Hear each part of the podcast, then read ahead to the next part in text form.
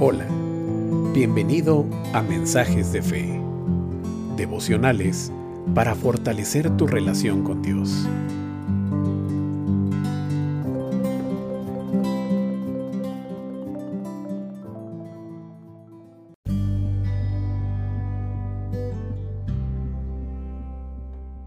El devocional de hoy tiene como título Aférrate a lo bueno. Dice Primera de Tesalonicenses 5:21.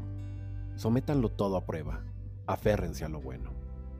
En este versículo, Pablo aconseja a los hermanos de Tesalónica que estuvieran atentos a las escrituras sobre las profecías que se declaraban en medio de ellos. El apóstol les aconsejó no despreciar lo profetizado, sino discernir y retener lo que era bueno. Inmediatamente después, Pablo continuó exhortando, eviten toda clase de mal. Dios nos dio acceso total a su palabra. A través de la Biblia, tenemos la referencia de lo que procede o no de Dios. El discernimiento se activa en nosotros cuando tenemos contacto diario con la palabra. Cuando nos alejamos de Dios, nos hacemos vulnerables.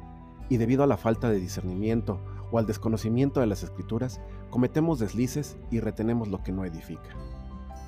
Estar en contacto diario con la palabra de Dios es el primer paso para los que requieren retener lo que es bueno.